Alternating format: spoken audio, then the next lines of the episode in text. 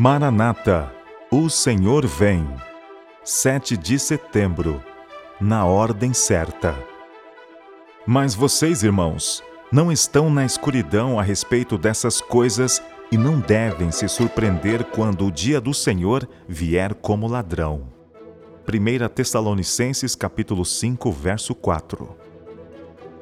Vi que Jesus não abandonaria o lugar santíssimo sem que cada caso fosse decidido, ou para a salvação ou para a destruição, e que a ira de Deus não poderia manifestar-se sem que Jesus concluísse sua obra no lugar santíssimo, depusesse seus atavios sacerdotais e se vestisse com vestes de vingança.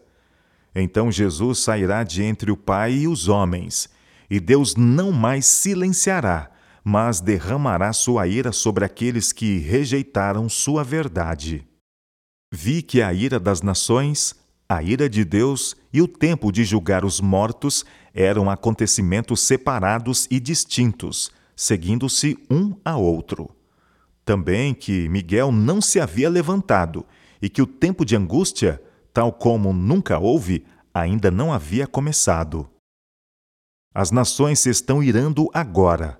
Mas quando nosso sumo sacerdote concluir sua obra no santuário, ele se levantará, porá as vestes de vingança, e então as sete últimas pragas serão derramadas.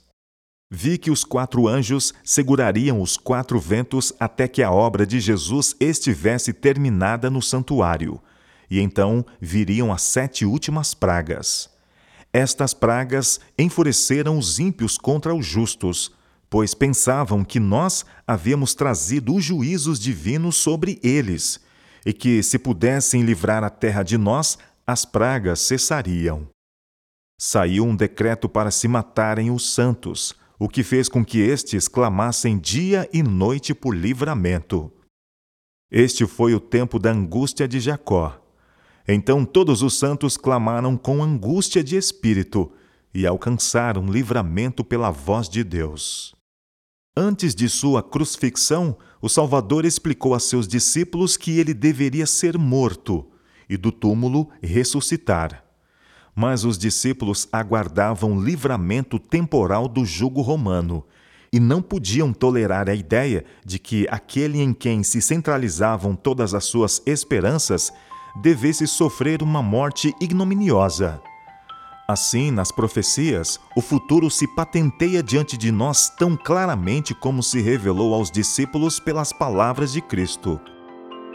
Os acontecimentos ligados ao final do tempo da graça e obra de preparo para o período de angústia acham-se claramente apresentados.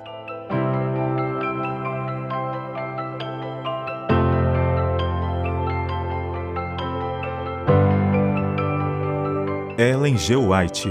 Meditações matinais Maranata. O Senhor vem. De 1977.